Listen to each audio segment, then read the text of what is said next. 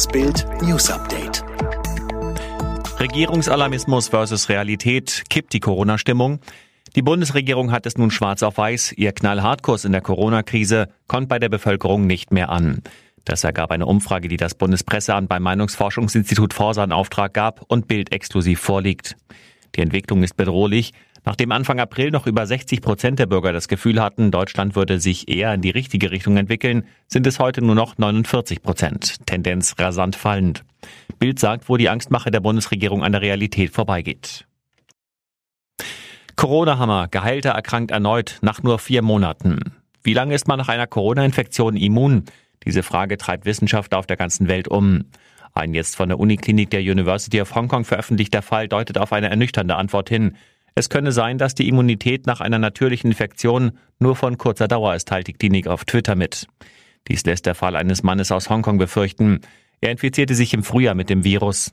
Nachdem er sich von der Erkrankung erholt hatte, sei das Virus bei ihm nur vier Monate später nach einer Spanienreise im August erneut nachgewiesen worden. Putin-Gegner im Koma, Befunde weisen auf Vergiftung von Nawalny hin. Die Berliner Charité geht davon aus, dass Putin-Gegner Alexei Nawalny vergiftet worden ist. Das erklärte eine Kliniksprecherin am Montagnachmittag gegenüber Bild. Die klinischen Befunde weisen auf eine Intoxikation durch eine Substanz aus der Wirkstoffgruppe der Cholinesterasehemmer hin, teilte die Klinik mit. Mit welcher Substanz der Kreml-Kritiker genau vergiftet wurde, sei noch nicht bekannt, so die Charité. Dennoch stellte die Klinik klar, die Wirkung des Giftstoffes ist mehrfach und in unabhängigen Laboren nachgewiesen. Dieser Islamist kostet uns jeden Tag 5000 Euro. Ayman N. gilt als islamistischer Gefährder und potenzieller Terrorist, der Anschläge plant. Trotzdem steht der Islamist, der in einer Asylunterkunft in Friedersdorf lebt, weder vor Gericht noch sitzt er im Gefängnis. Stattdessen wird er rund um die Uhr überwacht, trägt außerdem eine Fußfessel, darf Friedersdorf nicht verlassen. Zuerst berichtete die Magdeburger Volksstimme über den Fall. Kostenpunkt für den Steuerzahler 5000 Euro pro Tag. Kovac hat Interesse, Götze verhandelt mit Monaco.